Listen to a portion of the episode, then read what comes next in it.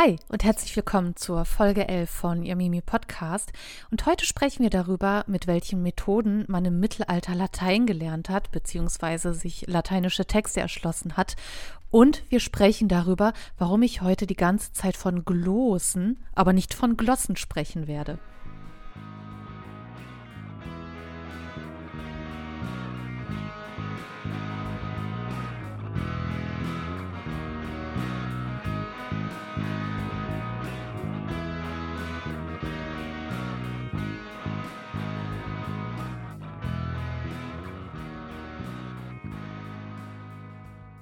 Ja, nochmal herzlich willkommen zur Folge 11. Und ähm, ja, bevor wir in die eigentliche Folge starten, möchte ich auf jeden Fall wieder, ja, passend zur Folge einen Begriff erklären. Heute gibt, äh, gibt es keinen Fun Fact, sondern einen Begriff. Und zwar geht es heute um den Begriff der Griffelglossen. Und äh, ja, bei dem Satz muss ich immer dran denken, lass deine Griffel davon. Aber das hat nichts mit den Griffeln so gesehen mit den Fingern zu tun, obwohl man die dabei benutzt. Ähm, aber ich wollte den Satz jetzt einfach mal unbedingt unterbringen. Habe die ganze Zeit überlegt, wie kannst du das unterbringen? Habe ich geschafft. Jedenfalls. Ähm, gehörten Griffel zum Repertoire mittelalterlicher Schreiber. Griffel waren dabei aus Holz oder auch aus verschiedenen Metallen und wurden eben ja neben den Schreibfedern, die wir so kennen, als Schreibgerät benutzt. Vor allem dann eben auf Wachstafeln oder in Buchhandschriften des 8. oder 9. Jahrhunderts. Ähm, und auch oft wurden diese Griffel eben benutzt, um Text in das Pergament hineinzudrücken oder zu ritzen. Da kam keine Tinte raus. Und das, äh, was da eben reingeritzt wurde an den Seiten in das Pergament oder zwischen den Zeilen, das waren sogenannte Glossen, um die es heute gehen wird. Also Erläuterungen und Anmerkungen, ähm, um die es da, wie gesagt, äh, da kommt noch äh, während der Folge eine genauere Erklärung. Mit so einem Griffel konnte man dann eben auch nicht nur ähm, ja, Kommentare reinritzen oder reindrücken. Man konnte eben auch diese Schreiblinien vorher auf das Pergament ziehen, ähm, anhand derer man sich als Schreiber eben orientieren konnte, wo man die Text schreibt, damit der Text auch gerade wird. Also das sind dann ja Hilfslinien, wenn man so will. Ja, anders als mit äh, Tinte ausgeführten Federglossen äh, sind diese Griffelglossen eben dadurch, dass sie eben nur reingedrückt werden, nur im Streiflicht sichtbar, also eben ähm, mit Licht, das von der Seite kommt. Und ich kann euch sagen, die Dinger, also die würden, wenn ich nicht wüsste, dass es Griffelglossen gibt, würde ich auch die gar nicht erkennen. Also da muss man schon gezielt drauf achten, dann kann man schon erahnen, dass es die gibt. Ähm, aber ja, die sind dann teilweise echt schwer zu erkennen.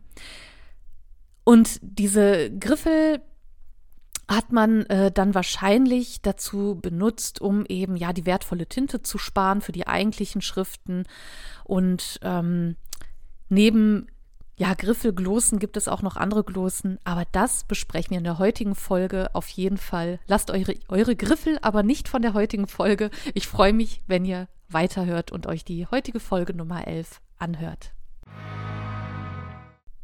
Ja, heute nähern wir uns also einem Thema, ja, das ich super spannend finde. Eigentlich alles, was ich hier mache, aber gut. Zumindest die Themen, die ich hier behandle. Ähm, weil es nämlich um das Thema oder äh, im weitesten Sinne um das Thema Wissensvermittlung geht. Heute ist das ja recht easy, sage ich mal. Ähm, ich mache das ja auch in einem gewissen Rahmen äh, durch diesen Podcast, durch Instagram. Aber wir kennen das ja eben auch aus der Schule, aus dem Fernsehen, heute auch bei YouTube, Instagram und so weiter. Und ähm, hier so viel äh, zum Thema Medienkompetenz, die hier natürlich eine wichtige Rolle spielt. Ähm, auch an der Uni erfahren wir natürlich eine intensive Vermittlung von Wissen, aber an sich äh, werden wir theoretisch von allen Seiten mit Wissen voll geballert und vollgepumpt. Und äh, das ist an sich großartig, kann natürlich auch gefährlich werden, aber ähm, grundsätzlich ist das schön, dass wir heute so viel so viele Möglichkeiten haben, Wissen an uns Wissen aneignen zu können. Aber ich äh, habe mich dann eben auch gefragt, wie das so im Mittelalter war und vor allem, wie hat man sich das Wissen überhaupt aneignen können? Denn im Mittelalter wussten die Leute ja nicht alles und schon gar nicht von alleine, so wie wir heute. Auch die klugen Kleriker mussten sich ja irgendwie Wissen angeeignet haben. Ähm, und hier möchte ich äh, mich heute eben äh, ja mit euch, mit äh, oder der Frage ein bisschen annähern, wie zum Henker hat man das gemacht, vor allem wenn man das eben mit einer fremden Sprache, Latein, machen musste. Und ja, Handschriften spielen heute auch eine Rolle, keine Sorge. Ja, deswegen möchte ich heute unbedingt mit euch über die sogenannten Glossen sprechen, also Glossenhandschriften, um genau zu sein, die ja heute schon im Fun Fact aufgetaucht sind als Begriff. Und ja, keine Sorge, ihr braucht jetzt keinen Krankenwagen rufen, weil ich Glosse sage und nicht Glosse. Denn tatsächlich wird das eben mit einem langen O ausgesprochen, also Glosse. Äh, ich musste mir damals das auch hart antrainieren, weil ich immer Glosse sagen will. Also absolutes Verständnis, wenn ihr Glosse auch total komisch findet. Das kommt ja wahrscheinlich daher, dass wir eben die Glossen eben als ähm, Textsorte kennen, also diese satirische Textsorte, diese kurze journalistische äh, Textsorte und ähm, die auch mit Übertreibung und so weiter arbeitet. Aber das hat äh, so gesehen auch nichts damit zu tun, auch wenn diese journalistischen Texte auch einen ähm, kommentierenden Charakter haben äh, und meinungsbildend sind. Aber äh, ich würde sagen, also entfernt euch gedanklich von diesen journalistischen Glossen und vor allem von der Aussprache, ganz wichtig. Also wie gesagt, nicht den Krankenwagen rufen, wenn die Alte hier Glosse sagt. Also die wichtigsten Punkte, die ich heute besprechen möchte, das ist eben, was ist eine Glosse? Warum gibt es die und wo kommen die vor? Was spielt die Volkssprache, also Deutsch zum Beispiel, für eine Rolle und kann man das essen? Das war ein Scherz. Nein, fangen wir also an. Also das sind die wichtigsten Fragen, die ich heute mit euch klären möchte. Also was ist eine Glosse? Eine Glosse ist, wenn man so will, eine Vokabelhilfe oder auch ähm, verständnisstützende Anmerkungen zu einem eben, also jetzt im mittelalterlichen, europäischen mittelalterlichen Kontext, ähm, eine an unterstützende Anmerkung zu, zum lateinischen Text. An dieser Stelle lade ich euch auch ein, in meine erste Folge reinzuhören, denn da spreche ich über den sogenannten Abrogans und das ist die älteste deutschsprachige Handschrift, erhaltene Handschrift. Und auch bei dem Abrogans als Wörterbuch handelt es sich um ein Glossar, also im weitesten Sinne eben auch oder es handelt sich um eine Unterstützung, um eben das Lateinische zu verstehen. Ähm, wie gesagt, da heu, ähm, heucht einfach in die Folge 1 rein, da ähm, gibt es mehr Informationen zu dem Abrogans.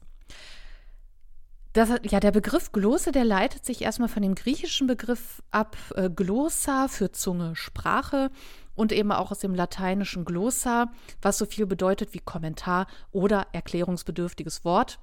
Hier haben wir eben schon erste Anzeichen dafür, dass das eben alles äh, einen unterstützenden Charakter hat.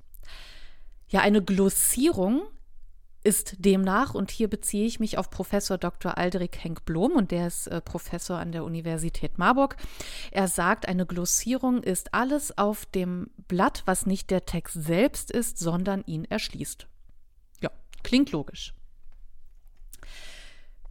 Das führt uns zu der Frage, warum es also Glossen überhaupt gibt. Also man kann sich das jetzt schon so ungefähr denken. Ähm, es stellt sich aber auch die Frage, wo die vorkommen und wie die auch darin vorkommen. Also eine Glossierung oder ja dieses Verfahren der Glossierung ähm, geht dabei auch schon auf die spätantike Tradition spätantike, spätantike Tradition zurück. Ähm, und zwar schon auf die griechischen Textpraktiken und bezieht sich oder hat auch eben eine byzantinische Tradition. Ähm, Im europäischen Kontext äh, haben wir das zuerst in Irland. Und hier finden wir auch schon volkssprachliche Anmerkungen lateinischer Texte im siebten Jahrhundert. Ähm, Allerdings muss man sagen, dass das jetzt äh, auch kein ausschließlich westliches oder europäisches Phänomen ist. Es gibt tatsächlich auch japanische Glossierungen des 11. Jahrhunderts äh, zu chinesischen Texten. Also da müssen wir uns äh, von lösen. Das ist jetzt, also ich beziehe mich jetzt natürlich auf Westeuropa, aber am Ende ist das natürlich etwas, was auch in anderen Kulturkreisen und auf anderen Kontinenten äh, praktiziert wurde. Und hier bewege ich mich natürlich mehr als gerne als Frühmittelalter-Fan, bewege ich mich natürlich mehr als gerne ins neunte Jahrhundert. Und hier bewegen wir uns auch ähm, im Rahmen der karolingischen Schultradition. Und auch hier lade ich euch äh, dazu ein, ähm, die Folge 9 von mir anzuhören. Und hier spreche ich über die karolingische Bildungsreform und ähm, zur Schriftlichkeit im frühen Mittelalter generell. Ähm, jedenfalls kam eben aus dieser karolingischen Schultradition im 9. Jahrhundert eben ein sehr, sehr großer Bestand an lateinischen ähm, Glossen auf. Denn ähm, ja, neben der Teilnahme der Volkssprache, um sich eben ja diese wissenschaftlichen lateinischen Texte erschließen zu können, oder im 8. und also Texte aus dem 8. und 9. Jahrhundert, ähm, haben wir ähm, ja neben diesen ähm, Erläuterungen von einzelnen Wörtern, äh, haben wir aber auch komplette Übersetzungen der wichtigsten Texte ähm, ja aus der Glaubenspraxis für Laien. Äh, das alles entstand auch eben unter Karl dem Großen. Wer sonst? Wer hätte gedacht, dass der Name nochmal auftaucht? Und ähm, er hat auch entsprechend, äh, es gab auch im, äh, durch ihn entsprechende Erlasse, wie zum Beispiel die Admonitio Generalis. Auch hier lade ich nochmal dazu ein, die Folge 9 anzuhören. Ich denke, das ist wirklich eine gute Unterstützung, um nochmal dieses ganze Bildungssystem und das ganze Thema Schriftlichkeit im Frühmittelalter verstehen zu können. Ja, es stellt sich die Frage, was sind das für wichtige Texte, ähm, die eben äh, im Kontext dieser oder die zur Glaubenspraxis irgendwie beitrugen. Also äh, wir haben jetzt zum Beispiel das sächsische Taufgelöbnis, über das ich auch in meiner zweiten Folge gesprochen habe. Das ist eben ähm, ein Eintrittstext in den christlichen Glauben und es wurde eben auch in die äh, Volkssprache als sächsisch übersetzt, damit man so als Sachse eben auch versteht, äh, was man da tut, wenn man da auf einmal so, so ein Taufgelöbnis aufspricht, also auf sprachlicher Ebene, ob die das jetzt so semantisch oder inhaltlich wirklich aufgenommen haben, ist, äh, ja, sei dahingestellt. ähm, wie gesagt, hier lade ich ein, äh, sich die Folge 2 anzuhören von mir zum sächsischen Taufgelöbnis. Ähm, doch zur Abgrenzung, das sind eben, wie gesagt, komplette Übersetzungen, keine Erläuterungen, das sind Übersetzungen, die aber natürlich auch dazu dienen, mm, um Texte verstehen zu können. Allerdings äh, sprechen wir heute eben nicht über komplette Übersetzung, sondern über Texterläuterung und Textzusätze lateinischer Texte, ähm, die eben durch die Volkssprache Deutsch oder Irisch oder was auch immer durch eine Volkssprache erläutert wurden. Eine ja sehr wichtige Handschrift des Schulunterrichts damals zum Beispiel ist die Grammatik des Priskian. Äh, Priskian äh, oder Priskianus äh, Caesariensis, oh je, also sobald hier ein Lateinexperte ist, bitte nicht um die Ohren hauen. Es ist schon her bei mir. Ähm, jedenfalls Priskian äh, ist einer der, ähm, ja, ist der bekannteste lateinische Grammatiker. Er ist Autor der, äh, des Institutiones Grammaticae. Und äh, ja, diese Grammatik hat äh, bis äh, hat einen ganz äh, entscheidenden Einfluss auf den Lateinunterricht äh, in Europa gehabt und beziehungsweise auf den ja auch auf den Grammatikunterricht im Allgemeinen in Europa. Äh, Priskians Werk wurde dann eben auch im 7., 8. und 9. Jahrhundert sehr, sehr oft äh, zitiert und es wurde tatsächlich eben auch ja, zum Standardwerk für den Grammatikunterricht in den mittelalterlichen Schulen. Und ähm, ja, der sogenannte Codex Sangalensis 904, den verlinke ich euch, keine Sorge, ähm, der äh, ist aus dem 9. Jahrhundert und diese Grammatik, mit der dann eben in den mittelalterlichen Schulen gearbeitet wurde, um sich die Sprache anzueignen, Latein, ähm, hat insgesamt allein schon 9000 Glossen, also volkssprachliche Anmerkungen. Ähm, also der Priskian ist jetzt ein Beispiel dafür für die irische Volkssprache. Also hier haben wir jetzt keine deutschen Anmerkungen, sondern irische. Ähm, die äh, Handschrift, die wurde in Irland geschrieben, liegt aber heute in St. Gallen in der Schweiz. Und ähm, äh, ja, schaut da auf jeden Fall mal rein. Das ist eines, also nur eines von einer Million tollen Beispielen, äh, wie eben Glossierungen funktionieren. Ähm, ich verlinke euch das natürlich, aber hier sieht man wirklich äh, zwischen den Zeilen, ähm, also auf das Wie kommen wir auch gleich noch zu sprechen, aber hier sieht man einfach wirklich die Erläuterungen äh, zwischen den Zeilen, zwischen den lateinischen Texten. Und hier ist eben, wie gesagt, auch die Rolle der Volkssprache interessant, weil wir hier auch einfach diese konkrete Verbindung haben zwischen Latein und der Volkssprache. Ja, so viel erst einmal, ja, auch zu dem Verständnis, äh, was ist eine Glosse, wo, wo, und warum wurde die oder wo wurde die eingesetzt. Ähm, und das ist ja auch jetzt interessant, mal zu schauen, welche Rolle Glossen im Kontext eben äh, ja der Bildung generell im Mittelalter spielen. Denn man muss sich vor Augen führen, dass Bildung im Mittelalter ähm, immer unter dieser einen Voraussetzung stattfinden konnte, und zwar Latein. Das Beherrschen der lateinischen Sprache war unabdingbar, um sich Wissen aneignen zu können. Ja, von Irland bis Süddeutschland musste man, wie gesagt, auch erstmal Latein können, bevor man sich vor allem die ganzen äh, antiken Texte, diesen ganzen antiken und auch diesen christlichen Wissensschatz überhaupt erschließen zu können. Also das, das muss man einfach gelernt haben. Man muss Latein können, um diesen Kram verstehen zu können. Latein spielte im frühen Mittelalter also auch eine Rolle, wie wir äh, ja alle wissen, hoffe ich zumindest.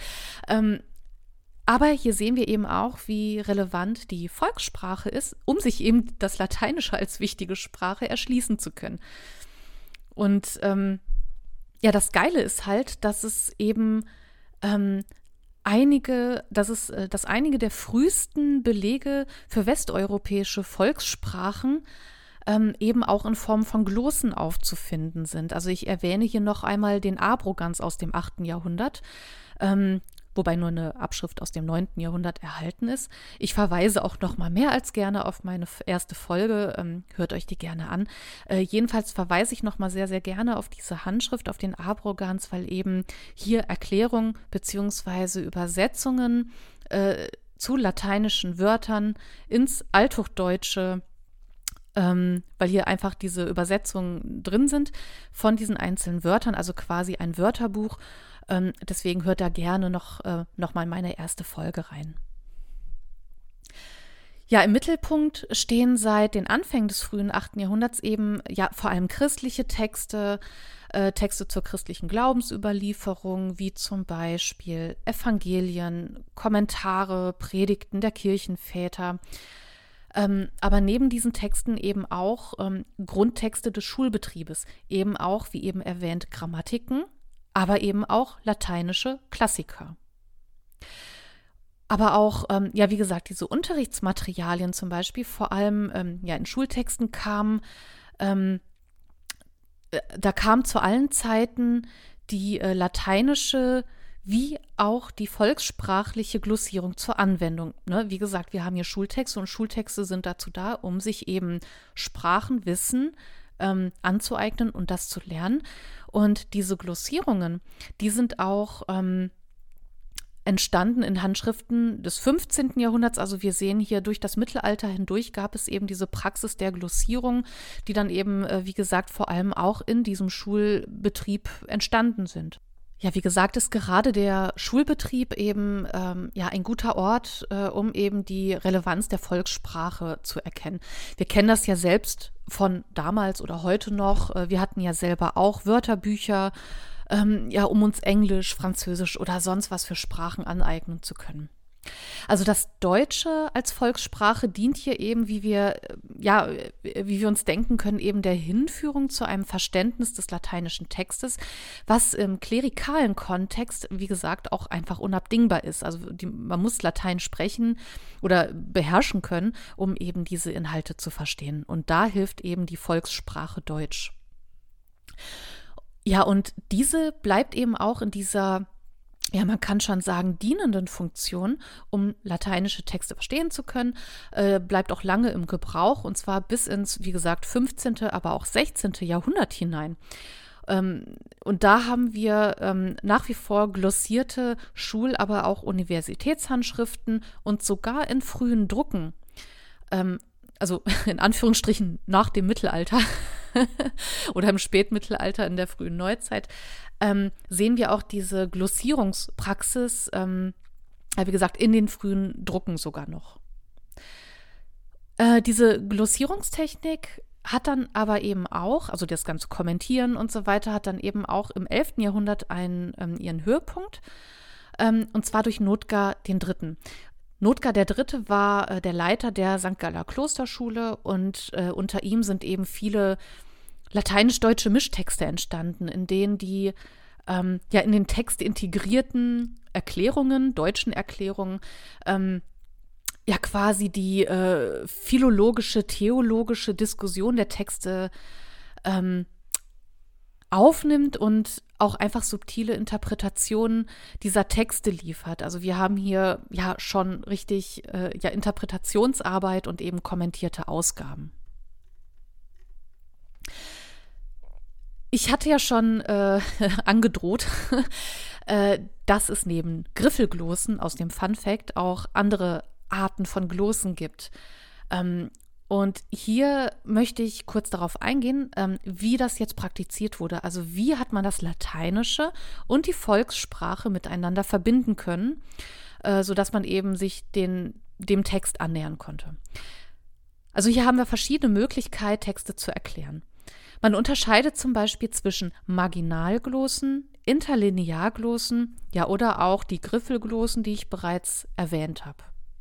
Marginalglossen sind ja marginal. also äh, man, sie befinden sich am Rand der Texte und das sieht man dann einfach auch in vielen Handschriften, dass einfach so kleine Blöcke am Rand neben dem Text, also total offensichtlich und sehr übersichtlich auch, ähm, neben dem Haupttext stehen und äh, an den entsprechenden Stellen eben ähm, Erläuterungen als Erläuterungen auftauchen. Also das hat dann auch irgendwie eine gliedernde Funktion. Also man kann sich auch an diesen Marginalglossen langhangeln, wenn man an ähm, Textstellen sucht. Also das ist, ähm, also bisher hatte ich da wirklich immer sehr ähm, übersichtliche ähm, ja, Marginalglossen und äh, ja, das ist total spannend, äh, wie dann die Texte da erläutert werden. Interlinearglossen hingegen sind Erklärungen, die nicht am Rand neben den Text erscheinen. Interlinearglossen sind, wie der Name eben schon sagt, zwischen den Zeilen, interlinear. Ähm, und die wurden da teilweise sogar reingequetscht. Das kann man sich aber so vorstellen, dass, ähm, ja, also wir haben hier einfach einen lateinischen Text und zwischen den Zeilen wurde einfach dann in, ja, im Regelfall, weil man vorher schon das Handschriftenprogramm mehr oder weniger geplant hat oder oft geplant hat, hat man einfach schon vorher, je nach Textsorte, schon diesen nötigen Platz zwischen den Zeilen gelassen, sodass eben schon Platz für die volkssprachlichen Anmerkungen kommt. Da, die sind dann nicht immer, aber oft schon kleiner geschrieben. Ich habe auch, äh, ich glaube, das war äh, doch ähm, in der Benediktinerregel, ähm, erkläre ich gleich auch nochmal, äh, anders gekennzeichnet, aber man sieht dann einfach äh, durch eine kleinere Schreibung, dass da eben auch äh, die volkssprachliche Anmerkung zwischen den Zeilen zu finden ist. Ähm, allerdings oft auch auf einem ja, niedrigeren kalligraphischen Niveau. Also da sieht man, dass die lateinischen Texte oft, oft sauberer, ordentlicher geschrieben sind, also der Haupttext ordentlicher geschrieben ist und die Anmerkungen eher ja so schmierzettelartig. Also nicht immer so arg, aber doch oft, ähm, wie gesagt, auf einem nicht so hohen Niveau. Und äh, Sinn und Zweck ist, dass diese interlinearen Aufzeichnungen eben die jeweiligen Zeilen dann erklären. Also oft ist das eben so, dass wenn wir eine lateinische Zeile haben, darüber direkt die ähm, entsprechende volkssprachliche Zeile sich eben auf die Zeile bezieht. Und ja, wie gesagt, das tat man eben bewusst, ähm, indem man eben schon vorher diesen Platz tatsächlich eingeplant hat und dann eben diese große Lücke gelassen hat. Ein Beispiel dafür ist eben, ähm, ja, äh, was ich gerade ange, angeteasert habe, und zwar die althochdeutsche Benediktinerregel.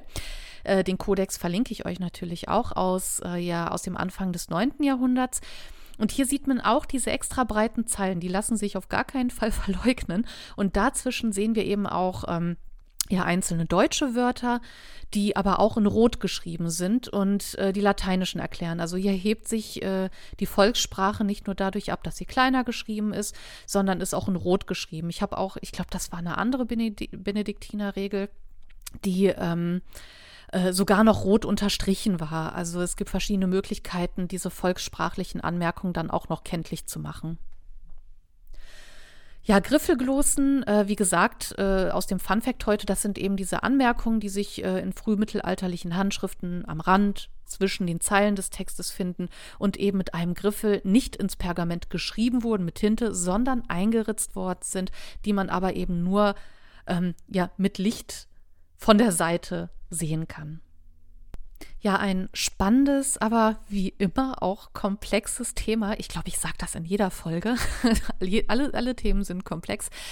Ähm, ja, jetzt sind wir hier quasi am Ende angekommen, aber ähm, am Ende möchte ich gerne noch mal so eine kleine Einordnung geben, warum Glossen ähm, ja nicht nur im Wort so komisch sind, sondern warum sie eben auch so wichtig sind, warum sie so besonders sind und ja, wie sie zu bewerten sind. Also der erste Satz, der mir so in den Sinn kam, als ich mich mit Glossen noch mal so ein bisschen auseinandergesetzt hatte, vor allem wenn es so hieß, ja Marginalglossen, die sind so am Rand zu finden und Griffelglossen, die sieht man nur bei schrägem Licht. Da dachte ich mir, Glossen, ja, die sind zwar am Rand, aber trotzdem sehr zentral, wenn man so will. Also, wie sind diese Dinger zu bewerten? Also, es gibt man muss erstmal sagen, es gibt sogar eigene Forschungen, Forschungseinrichtungen und Projekte zu Glosenhandschriften. Hier verlinke ich auf jeden Fall zu dem Projekt der Uni Barmbek. Und zwar hat die ein eigenes DFG-Projekt. Ähm, DFG bedeutet Deutsche Forschungsgemeinschaft, die dieses Projekt fördert. Und hier handelt es sich um eine Datenbank der althochdeutschen und altsächsischen Glossenhandschriften. Äh, und die werden auch fortlauf, fortlaufend ergänzt. Also hier gibt es tatsächlich ein eigenes oder eigene Forschungseinrichtungen, eigene Forschungsprojekte für eben diese Glossenhandschriften. Aber wie gesagt, die ähm, verlinke ich euch natürlich. Also hier haben wir schon so einen ersten Ansatz dafür, dass man sich da auch gezielt mit diesen Glossenhandschriften auseinander auseinandersetzt. Ähm, weil es am Ende auch nicht einfach nur darum geht, also um das Äußerliche, sondern es geht ja eben auch darum zu sehen, wie wurde Wissen vermittelt und wie ist man mit Texten umgegangen. Man muss sich das auch so vor, also muss man nicht, kann man. also ich stelle mir das so vor, dass eben durch Glossen diese, diese Räume geschaffen werden. Also es werden so Bildungsräume geschaffen, es werden Wissensräume geschaffen äh, was total spannend ist, weil eben hier Wissen oder tradiertes Wissen, also Wissen, das erst einmal in lateinischer Form überliefert wurde, ähm, durch Glossen auch noch mal ganz neues Wissen hervorbringt. Also wir haben hier verschiedene Ebenen meines Erachtens, auf denen dann eben ähm, Wissen funktioniert und immer neues Wissen hervorgerufen wird. Eben dadurch, dass man sich auf verschiedenen Ebenen mit Texten auseinandersetzt. Ja, die Glossen sind als Paratexte auch, ähm, haben eben auch so eine kommunikative Funktion. Und ähm, zwischen verschiedenen Medien, zwischen verschiedenen Akteuren. Also wir haben hier, ähm, wir haben hier einen Haupttext, wir haben einen Paratext eben in Form von Glossen, in Form von Kommentaren und dann haben wir noch das Publikum, das das eben aufnehmen soll. Und ähm, dass das eben lesend aufnehmen soll. Also hier haben wir auch schon wieder sehr viele Ebenen, die aufgemacht werden und auf denen eben so ein Text gelesen oder interpretiert werden kann. Und das sind ja auch Methoden, die wir ja selber noch so ähnlich aus dem Schulunterricht kennen. Also man konnte sich ja auch zum Beispiel einfach die Effi Briest als Haupttext ja, durchlesen, aber man konnte sich zum Beispiel auch eine kommentierte Schulausgabe holen. Ich habe es immer ohne versucht und ich kann sagen, das war nie eine gute Idee. Ich hätte mir die mal kaufen sollen. Jedenfalls ähm, kann man sich das ja, also wie liest man einen Text ohne Kommentierung, ohne Erläuterung und wie liest man einen Text, wenn man ständig Kommentare daneben hat, dann nimmt man natürlich, ähm, dann, dann hat das natürlich nochmal einen ganz anderen Horizont und es werden andere Gedankengänge bei einem, ja, aufgemacht. Ja, Glossen sind natürlich auch ähm, für uns auch heute insofern interessant, auch ähm, was ich gerade angeschnitten habe, äh, weil das ja eben auch etwas darüber aussagt, wie der der mittelalterliche Mensch, Gelehrte an sich, eben mit Texten umgegangen ist. Ne? Wie wurde mit Texten umgegangen? Wie wurde Wissen vermittelt? Und ähm, wie hat man garantiert, dass dieses Wissen aus welcher Motivation auch immer heraus ähm, bei dem Rezipienten ankommt und ähm, wie das, ähm, ja, mit welchen Methoden man das eben so einfach wie möglich machen kann. Ja, und auch hier hat sich wohl, ich weiß nicht, vielleicht kaum etwas geändert. Also ich weiß nicht, wie ihr damit umgeht. Also ich, äh, hier muss man natürlich so ein bisschen unterscheiden heutzutage zwischen privatem ähm, Gebrauch, aber auch dem öffentlichen Gebrauch. Ich kritzel ja auch immer gerne Anmerkungen als äh, Blöcke an den Textrand. Also äh, viele schreiben ja heute digital, also ich bin immer noch handschriftlich unterwegs, analog mit Stift und Papier. Äh, jedenfalls mache ich mir auch immer, ähm, also ich habe meinen eigenen Haupttext und wenn mir irgendwas zu etwas einfällt, dann arbeite ich mit ganz vielen Pfeilen, schreibe noch an den Rand. Ähm, Lehrer tun das ja auch beim Korrigieren, wenn sie Klassenarbeiten kommentieren und korrigieren. Und es gibt ja auch, ähm, um jetzt mal in andere Textsorten hineinzugehen, in öffentliche, sage ich jetzt mal, die für den weiteren Gebrauch sind und über den privaten Gebrauch hinausgehen, gibt es ja auch ganze textkritische Apparate in historisch kritischen Ausgaben von ja, Geschichtsbüchern zum Beispiel oder Geschichtsfachbüchern und Fachliteratur äh, und alten Texten, in dem eben kommentiert, korrigiert oder eben generell überarbeitet wird, um sich eben auch den Haupttext beziehungsweise dem Originaltext annähern zu können, beziehungsweise diesen erschließen zu können. Hier gilt es dann zwar nicht, äh, ja, fremdsprachliche Texte zu erschließen, Wobei ich sagen muss, also es gibt so viele wissenschaftliche Texte und Fachtexte, ähm, äh, da denke ich mir auch, ja, das könnte auch eine andere Sprache sein. Aber äh, hier geht es, also das Prinzip ist ja ähnlich, also durch Kommentare und Erläuterungen verstehen wir einen Text, den der Rezipient von sich aus vermutlich erstmal so nicht verstehen würde. Und solche kommentierten Ausgaben, die helfen auch einfach, Texte und Kontexte zu verstehen. Das hilft in der Schule, im Studium oder wenn man sich als sogenannter interessierter Laie eben auch ähm, ja, alte historische Texte oder andere Fachliteratur einfach aneignen möchte. Ja, dieses ganze Thema Wissensvermittlung, das fand ich auch total spannend. Also darüber habe ich auch ähm, äh, vor, vor ein paar Wochen auch einen Live-Talk mitgemacht. Ähm, da haben wir auch so ein bisschen, äh, das war mit Björn Hennecke, ähm, der Geschichtslauf Instagram. Äh, er hat ein Live-Talk-Format und da war ich zu besuchen. Da haben wir auch so ein bisschen über Geschichtsvermittlung gesprochen. Ähm, also generell ist das schon so ein Herzensthema für mich. Äh, also sei es jetzt irgendwie im universitären Kontext, also im akademischen Kontext, sei es jetzt irgendwie im populärwissenschaftlichen Kontext oder wie auch immer. Also das finde ich ganz, ganz spannend. Und vor allem finde ich das auch super wichtig, äh, dass man eben für, für, ja, für, so, für so ein unterschiedliches Publikum auch einfach Möglichkeiten findet, um eben Wissen zu generieren. Ich hoffe jedenfalls, dass ihr ähm, das genauso spannend findet und äh, dass ähm, euch die Folge heute auch mal so ein bisschen zeigen konnte, dass der mittelalterliche Mensch, äh, ich finde diese Formulierung irgendwie eigenartig, aber dass man eben auch im Mittelalter äh, drauf und dran war, schon sehr früh im Frühmittelalter und auch schon in der Spätantike, äh, Wissen zu vermitteln. Ähm, oft natürlich auch, um christliche Inhalte zu vermitteln, aber wie gesagt, auch lateinische Klassiker. Ähm, äh, und dass es eben auch damals wichtig war, zuzusehen, dass die Leute eben auch die Inhalte verstanden haben. Also wie gesagt, ich hoffe, ihr fandet das genauso spannend wie ich. Und ähm, ja, ich hoffe, euch hat die Folge Spaß gemacht. Ja, zum Abschluss möchte ich auch noch mal gerne auf mein Newsletter aufmerksam machen. Alle zwei bis drei Wochen informiere ich dich hier über die ja, wichtigsten Sachen rund um ihr Mimi, was ansteht, was passiert ist, äh, was ich von euch will oder was ihr von mir wollt. das kann in alle Richtungen gehen. Ähm, anmelden könnt ihr euch für den Newsletter auf meiner Internetseite. Den Link äh, findest du wie immer in den Show Notes. Du kannst mir aber auch äh, ja sehr, sehr gerne auf Instagram folgen. Dort heiße ich ihr Mimi Podcast. Da bin ich auch sehr aktiv und vor allem kannst du dich auch hier ja in der Regel so zweimal die Woche über Beiträge freuen, äh, wie zum Beispiel Be ja, Begriffserklärungen oder andere Gedanken und Content über Handschriften und das Mittelalter generell. Also wenn du Lust hast, kannst du mir da auch sehr, sehr gerne folgen. Und natürlich freue ich mich auch immer über Anregungen und Feedback, das ich ja ganz fleißig von euch bekomme. Vielen Dank an dieser Stelle. Äh, schreibt mir also gerne eine E-Mail an hey mit y at irgendwasmitmittelalter.de äh, oder kommentiert gerne direkt unter dem Beitrag auf meiner Website oder dem Post auf Instagram. Oder äh, antwortet einfach auf meinen Newsletter, wenn ihr ihn abonniert habt. Ähm, also ganz wie ihr wollt. Also ich bin da auf jeden Fall ähm, drauf und dran, das alles zeitnah zu beantworten. Und wie gesagt, ich freue mich über Anregungen, Feedback, also immer her damit.